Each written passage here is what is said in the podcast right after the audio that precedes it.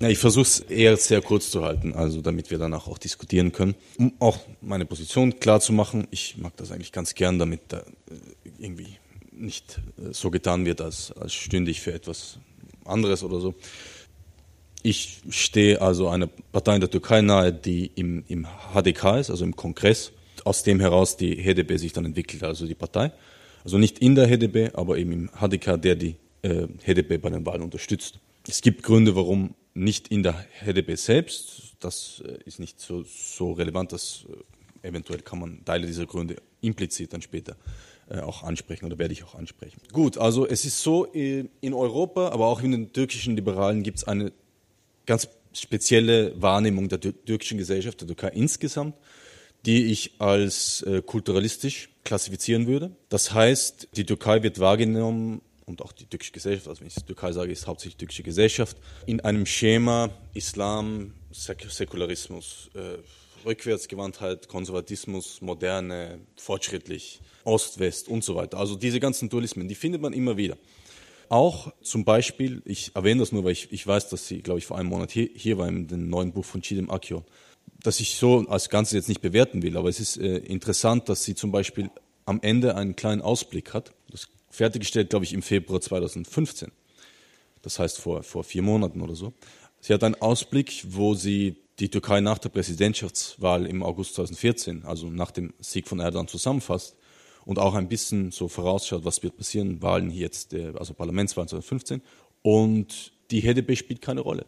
Es spielt keine Rolle, dass die AKP die, die Macht verlieren kann, dass Erdogan die Macht verlieren kann. Und ich glaube, das, äh, das resultiert aus dieser Sichtweise, die die grundlegenden sozialen, ökonomischen Verhältnisse ausklammert oder nur sehr oberflächlich behandelt. Im Gegensatz dazu äh, sehe ich die AKB eben nicht als einen Bruch mit der Geschichte der türkischen Republik davor. Ich sehe die Republik Türkei, um genau zu sein, äh, nicht als einen Bruch mit der bestehenden Gesellschaft, sondern als eine, so eine Verschiebung, äh, auch eine Verschiebung, also die AKB-Herrschaft bringt eine Verschiebung des Verhältnisses von Staat und Gesellschaft, ein Umbau des Staates, Staatsinstitutionen und so weiter, aber sie steht fest auf dem Grund der, der Gesellschaft der Republik Türkei, besonders der Gesellschaft nach dem Putsch 1980. Und ja, um das nicht zu ausführlich zu machen, äh, lasse ich die, die Vorgeschichte der Republik, oder mache es ganz, ganz kurz. 1923 wurde die Türkische Republik gegründet.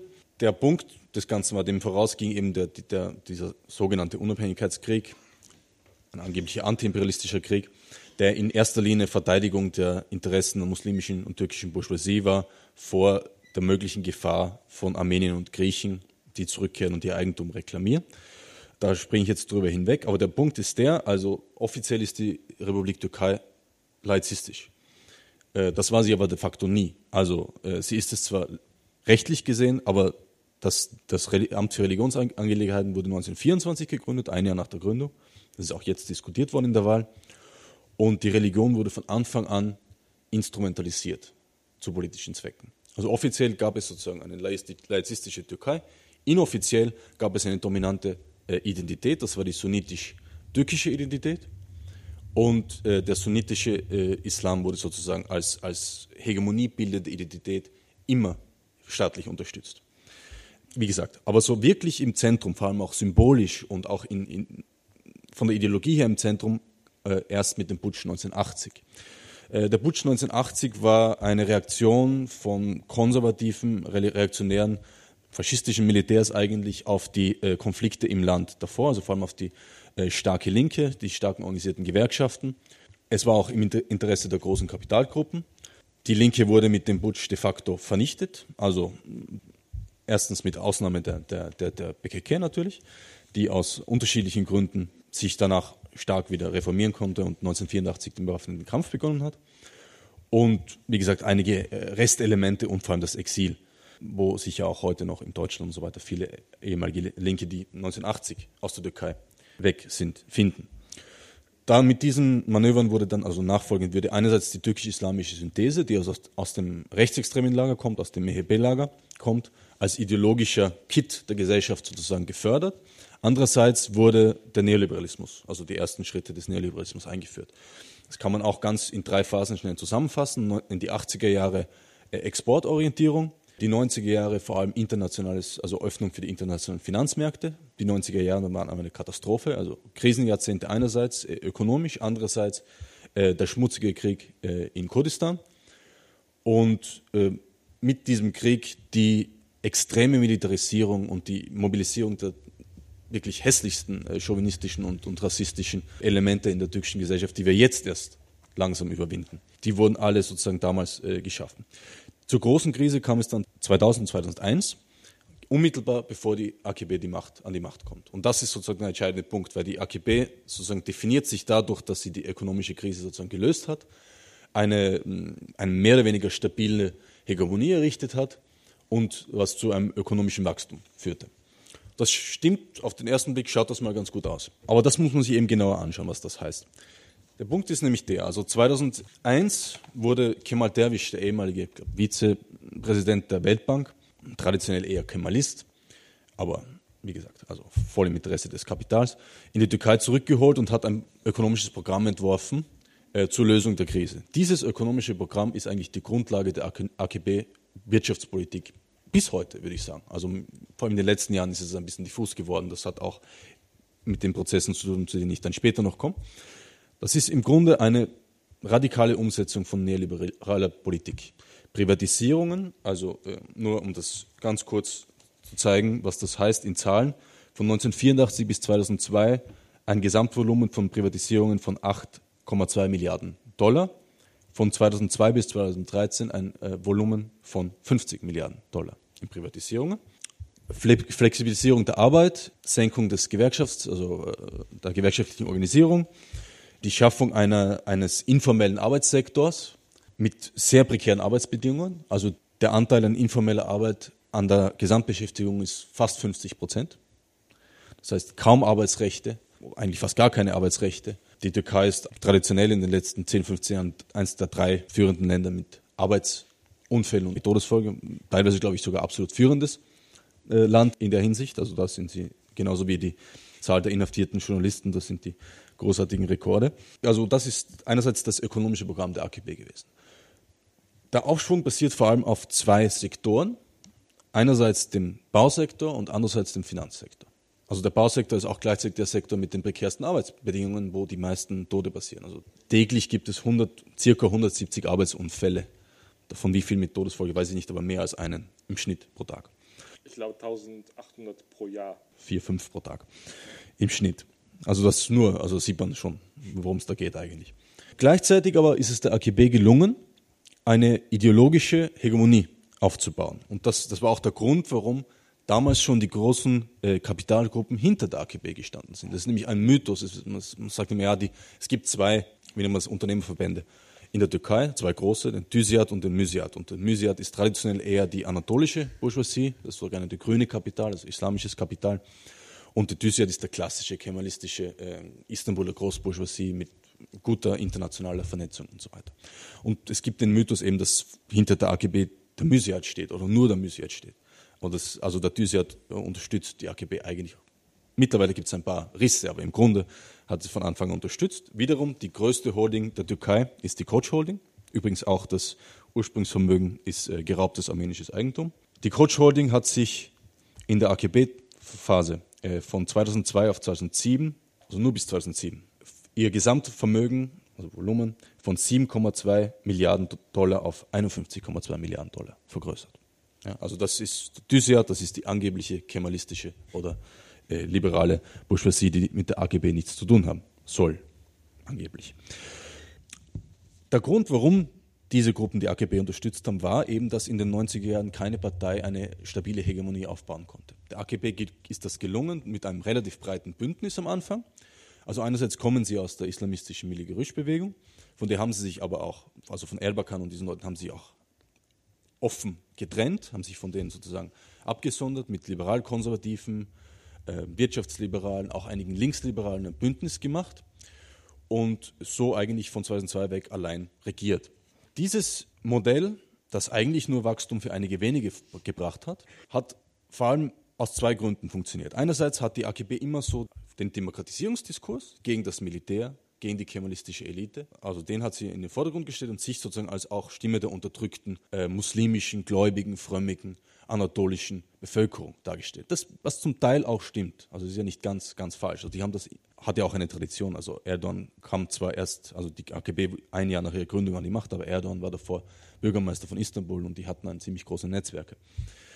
Also das eine ist eben diese ideologische Darstellung. Und es geht darum, sozusagen die, die Kemalisten von der Macht zu drängen, das Militär zu isolieren und so weiter und so fort. Auch das voll und ganz im Interesse der großen Kapitalgruppen. Flexibilisierung des Staates, Abbau der Bürokratie, also einen schönen, wunderbaren neoliberalen Kapitalismus zu schaffen. Andererseits hat es dadurch funktioniert, dass es sozusagen einen gewissen materiellen Aufschwung gab und sie den genutzt haben für ein sehr willkürliche und auch äh, so gesteuerte äh, Sozialmaßnahmen für die arme Bevölkerung. Aber eigentlich nicht wirklich im Sinne eines Sozialstaates, sondern mehr im Sinne von Charity, islamischer Charity. Almosen. Almosen. Also äh, vor jeder Wahl besonders wird da alles Mögliche verteilt an die armen Familien. Geld vor allem auch für so Sachen wie frühe heiraten, viele Kinder kriegen. Also das sind so Sachen, also dass diese ganze fromme konservativ-islamische Diskurs sozusagen auch materiell untermauert wird. Ohne diese materielle Untermauerung hätte das nie in der Form funktionieren können. Wie gesagt, am schönsten sieht man das Ganze am Beispiel, dann kann man das auch so wirklich toll illustrieren, von der Mine von, von Soma,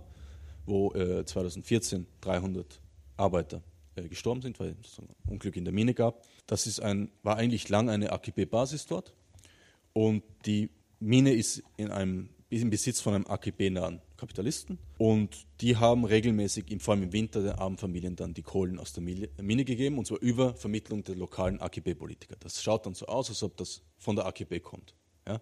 Und man sieht das auch jetzt an den Wahlergebnissen, also die Reaktion von den, vor allem von den rechteren, durchgeknallteren AKP-Kreisen war, wir machen so viele Sachen für euch, wir bauen einen Flughafen in Hakkari und ihr gebt uns die Stimme nicht. Also es ist so ein, äh, ein Patronanzsystem. Ja? Also ich gebe dir einen Dienst und dann gibst du mir die Stimme. Und wenn du, die Stimme nicht gibst, dann kriegst du auch kein, keine Sozialhilfe. Es ist einfach nicht rechtlich garantiert. Es gibt keinen keine rechtlich abgesicherten oder kaum rechtlich abgesicherten Sozialstaat, kaum rechtlich abgesicherte demokratische Rechte. Man muss sich das alles immer erst erstreiten oder eben über solche, solche äh, äh, Deals mit dem Teufel sozusagen sich das holen. Wie gesagt, Gleichzeitig haben sie mit diesem Diskurs Umbau des Staates, Demokratisierung eigentlich was ganz anderes vorangetrieben, nämlich sie haben alle zentralen Staatsinstitutionen übernommen, Schritt für Schritt. 2010 mit dem Verfassungsreferendum, es ist immer noch, im Grunde immer noch die, die Butsch-Verfassung von 1982, äh, die äh, gültige Verfassung in der Türkei, aber es gibt halt Veränderungen daran, kleinere Veränderungen. Ähm, haben sie eigentlich alle Institutionen übernommen gehabt. Das war sozusagen der letzte Schlag gegen die alte kemalistische Elite die Justiz auch vollkommen übernommen. Ja, also und, und das heißt im Grunde, alle zentralen Institutionen sind von der AKP äh, kontrolliert und im Grunde von Erdogan. Weil die, und da, da haben viele auch andere Meinungen. Ich meine doch, dass Erdogan eine ganz, ganz wichtige Figur ist, wenn es um die Zukunft der Türkei geht. Zum einen, weil das hat auch damit mit, der, mit der, dem Parteiensystem in der Türkei zu tun, dass er die Partei eigentlich als Privateigentum behandelt. Und zum anderen, weil er sozusagen er so polarisierend geworden ist und seine Figur so wichtig geworden ist. Also, dass es einfach äh, mit einer AKP, mit Erdogan kann kaum jemand koalieren. Ja. Und das ist auch der Grund, können wir vielleicht später noch diskutieren, warum in den Monaten vor der Wahl so Leute wie Bülent Arınç und so weiter und Ali Babajan angefangen haben, also die, ich mal sagen, so die vernünftigen Leute, die noch nicht komplett den Kontakt zur Realität verloren haben, im Führungskader der AKB, angefangen haben, Erdogan zu kritisieren und sich eigentlich so umzusehen nach Alternativen einer AKB oder einer neu gegründeten rechtskonservativen Partei ohne Erdogan. Noch ganz kurz, nur zum Durchmarsch, Fatma, Fatma wird auf das dann näher eingehen. 2010 das Referendum 2011, die Parlamentswahl, wo die AKP wieder die absolute sichert. Das war sozusagen der absolute Höhepunkt der AKP. Das war, da haben sie geglaubt, sie sind, sie sind unbesiegbar, gleichzeitig nämlich auch im Mittleren Osten sozusagen äh, der arabische Frühling, überall so moderat äh, oder liberal, konservativ-islamische Bewegungen, Muslimbrüderbewegungen, die eben mit der AKP traditionell äh, verzahnt ist, die irgendwie im Aufwind sind. AKP oder die Türkei der AKP als Modell für den Mittleren Osten sozusagen und gleichzeitig innenpolitisch alle, alle Macht in den Händen. Ja, damit war es ziemlich schnell vorbei. Einerseits außenpolitisch, das kann ich jetzt aber nicht wirklich abhandeln. Es ist im Prinzip auch die, die Politik der AKP fast vollständig gescheitert. Nicht ganz, aber, aber zum großen Teil gescheitert. Innenpolitisch vor allem dann mit dem Gezi-Aufstand oder eigentlich dem Juni-Aufstand, weil es sich dann ziemlich schnell über den Gezi-Berg hinausgegangen ist und im ganzen Land äh, Demonstrationen gab. Weil der entscheidende Punkt daran ist nämlich, dass äh, sozusagen zum ersten Mal die Hegemonie der AKP nicht von Eliten oben, also von alten kemalistischen Eliten, Militärs oder was auch immer, sondern von unten attackiert wurde. Und Erdogan hatte keine Ahnung, wie er damit umgehen sollte. Das hat man auch gemerkt an der Reaktion. Also wenn er anders reagiert hätte, hätte er das ja vielleicht auch noch abfedern können oder einigermaßen in andere Bahnen lenken können. Aber seine völlig falsche Reaktion hat dazu geführt, dass es dann eben zu einem regelrechten Volksaufstand geworden ist, mit, mit Millionen von, von Menschen effektiv auf der Straße und noch viel mehr, die dahinter gestanden sind. Das war der entscheidende erste Schlag. Warum? Weil zum ersten Mal wirklich äh, diese ganzen verschiedenen Identitäten oder ele politischen Elemente, die die AKP bis dorthin so wunderbar auch immer wieder gegeneinander ausgespielt hat. Ja, also das ist dieses bonapartistische Herrschen, das man ja auch vom, eigentlich von Bismarck schon kennen in Deutschland. Also irgendwie, ja, man holt die Sozialdemokratie dann irgendwie rein und dann wieder nicht und so weiter. Diese Spielereien macht er im Grunde seit Beginn seiner Herrschaft. Also irgendwie permanent gibt es eine kurdische Öffnung, dann wird die Vertreterin, äh, also die Vertreterpartei der Kurden verboten. Immer solche Spielchen. Ja. Der Punkt ist, Erdogan versucht vor allem seine Macht zu sichern. Aber, es darf sozusagen nie zu Prozessen kommen, die seiner Kontrolle entfliehen. Das ist der Punkt ist auch äh, gegenüber den Kurden. Ja, kurdische Öffnung, sie sollen ihre ein paar Rechte haben, aber die PKK muss isoliert werden. Das ist der Punkt. Also es darf nicht, auf keinen Fall darf äh, zu einer Stärkung der PKK kommen. Das hat, wie man jetzt sieht, wunderbar funktioniert. Äh, Gott sei Dank hat das äh, überhaupt nicht funktioniert. Das ist der Punkt. Äh, und die PKK ist stärker, oder die kurdische Bewegung ist stärker als je zuvor. Aber da, das war mit Gezi sozusagen eigentlich zu Ende. Also immer das irgendwie Sunniten, Aleviten, ja, Kurden, Türken, äh, konservative, gläubige Kurden gegen linke Kurden. Also immer so dieses Ausspielen gegeneinander. Ja, wieder mal zubewegen auf eine Gruppe, Zugeständnisse machen, kleine Verbesserungen, minimale Verbesserungen, sage ich mal, äh, zu machen und so weiter und so fort. Mit Gesi war das vorbei. Die sehr viele verschiedene Elemente waren gemeinsam auf der Straße und äh, danach kann man einfach sozusagen nicht mehr zurückgehen. Und das im Grunde war Gesi, würde ich sagen, eigentlich die, der Beginn des Endes der Butch-Gesellschaft, ja, in dem wir uns in dem Prozess befinden uns immer noch. Der zweite Schlag war der Kampf von Kobane. Also äh, warum? Weil also Rojava insgesamt und äh, besonders natürlich dann äh, der Kampf in Kobane zum Symbol der kurdischen Bewegung geworden sind, die kurdische Bewegung unglaublich gestärkt haben, moralisch vor allem politisch gestärkt haben und gleichzeitig die letzten Reste des demokratischen Anscheins der AKP und Erdogans eliminiert haben. Also Im Prinzip die offene Sympathie mit den, äh, mit den Mörderbanden von, von Daesh, vom Islamischen Staat, äh, das endgültig beendet hat. Der Punkt ist der, also äh, seit Ende 2012, 2013 gibt es eben den Verhandlungsprozess, sogenannten Verhandlungsprozess mit der kurdischen Bewegung, was auch eine Reaktion im Prinzip auf die Stärke der, der PKK war. Weil das wird von der, AKP sagt nicht mehr, wir haben diesen Prozess begonnen, wir bringen den Frieden. Das ist sowieso immer alles. Also Erdogan sagt auch zum Beispiel, ich habe den Flughafen in Hakkari gebaut, also ob er irgendwie selbst gebaut hätte und mit seinem Geld. Der Punkt war, das war eine Reaktion auf die Stärke der PKK. 2012 im Sommer hat die Guerilla hunderte von Kilometern Landstrichen in Hakkari und Schirnak unter Kontrolle gehabt. Das ist, ist immer verschwiegen worden. Also es durfte, es gab wirklich, also das, das machen sie ja ziemlich gern, dass sie sozusagen Nachrichtenverbot verhängen, dass sowas nicht berichtet werden darf.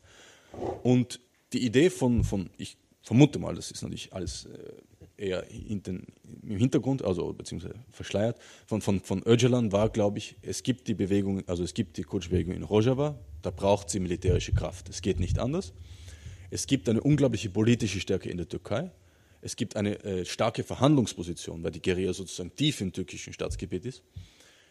Das heißt, er bietet sozusagen an, wir ziehen die Guerilla aus der Türkei ab, wir stärken uns politisch und ziehen die, die militärischen Kräfte eher nach Syrien.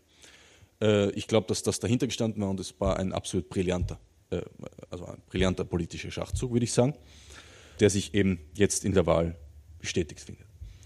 Die HDP ist im Grunde auch eine Nachfolge von diesen Prozessen, von, von dem Verhandlungsprozess und von, äh, von Gezi auch in gewissem Sinne.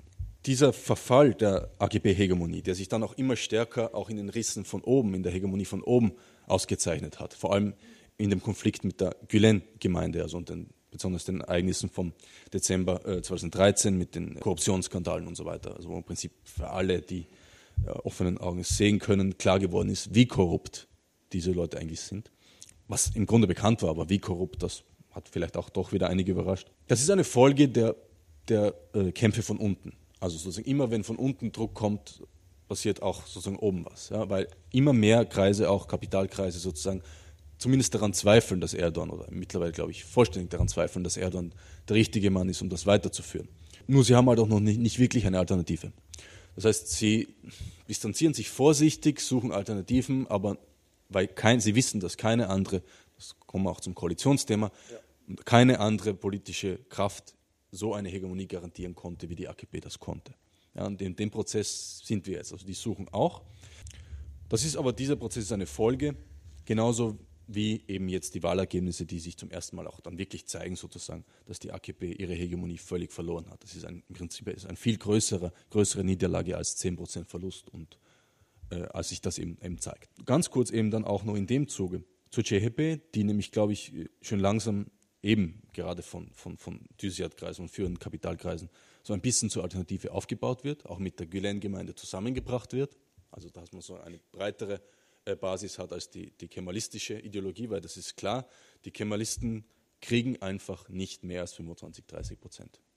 Die kriegen seit, seit es sozusagen äh, das Einparteiensystem zu Ende ist, 1945, 1950, äh, haben die nie eine, bei einer Wahl viel mehr als 30 Prozent bekommen. Haben, es gab auch nur überhaupt zweimal eine, die JEP ganz kurz an der Regierung, es war immer in einer Koalitionsregierung, äh, wenn sie sozusagen, wenn Kemalisten an die Regierung kamen, dann ging das nur mit Militärputsch. Das hat eben auch die Gründe von diesem Verhältnis von, von Staat, Elite zur Bevölkerung und auch die Frage von Islam äh, und Säkularismus und so weiter kommen da schon wieder ins Spiel, aber vor allem äh, auch Elite gegen Bevölkerung.